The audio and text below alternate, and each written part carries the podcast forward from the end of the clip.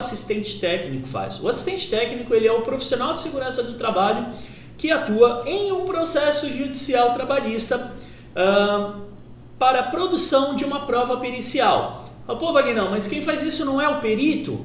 Sim, o perito faz isso para a justiça.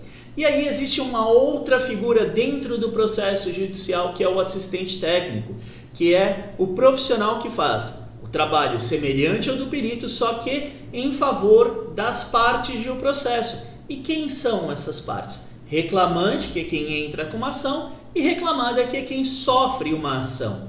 Então, o profissional de segurança, seja ele qual for, técnico, tecnólogo ou engenheiro de segurança, pode atuar como assistente técnico dentro do processo judicial para produzir uma prova pericial e verificar ali, né, se as atividades realizadas pelo reclamante dentro dos seus ambientes ali laborais, no seu ambiente de trabalho, se dentro dessas atividades ele ficava exposto a alguma condição insalubre e periculosa ou periculosa, pode ser das duas formas, né? Conforme descrito nas normas regulamentadoras NR15, que trata sobre insalubridade, e NR16, que trata sobre periculosidade.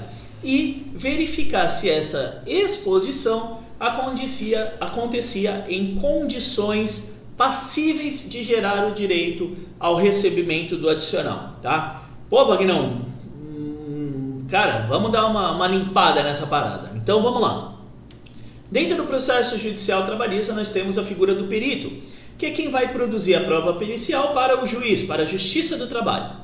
E nós temos o assistente técnico, que é quem vai produzir a prova pericial para uh, as partes que o contratou, reclamante ou reclamada. Ah, eu posso ter assistente técnico dos dois? Sim, pode ter assistente técnico dos dois. Tanto o reclamante quanto reclamada pode contratar um profissional para atuar como assistente técnico, tá?